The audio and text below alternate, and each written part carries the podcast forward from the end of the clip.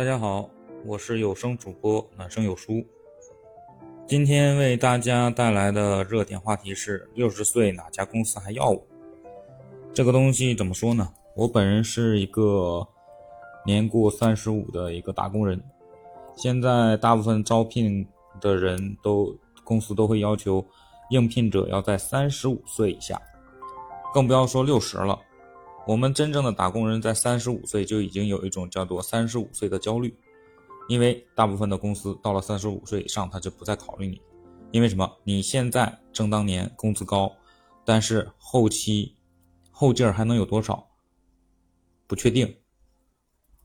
但是之前有一个电影就是说的一个很好，他把一个对公司有贡献，然后也很能干的一个骨干。给开除掉了，而把一个只有一两年工作经验的新人留下来了。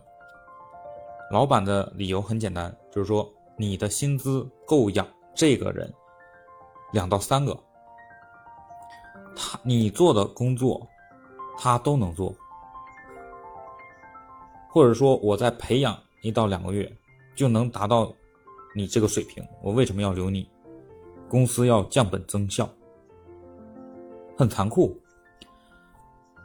公司就是资本家，都是驱逐利益的，他没有必要做慈善，慈善，不好意思。所以说，这个东西是没没有任何理由跟辩解的空间的。你能力再强怎么样？只要你不是做主的人，拍板做决定的人，你就要面临着被别人抉择。六十岁哪家人还会要我？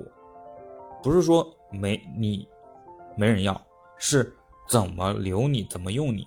当然了，有很多公司会返聘你，会邀请你，你有很高的技术能能力，或者说你手上有一个比较牛的或稀缺的证书，别人就要这个东西，就只能高薪去聘请你。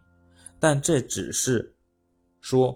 在行业里边凤毛麟角的一些事情，大部分人面临的是年龄上去了却没有工作，但是家里边还是要有收入的一个状态。所以说，现在大部分人在想着谋出路，想着怎样有一个第二支撑点，不是说我们想焦虑。是整个用人市场逼着我们往前进、往前想。只要我们够努力，我们主动的去寻变，就不至于被动。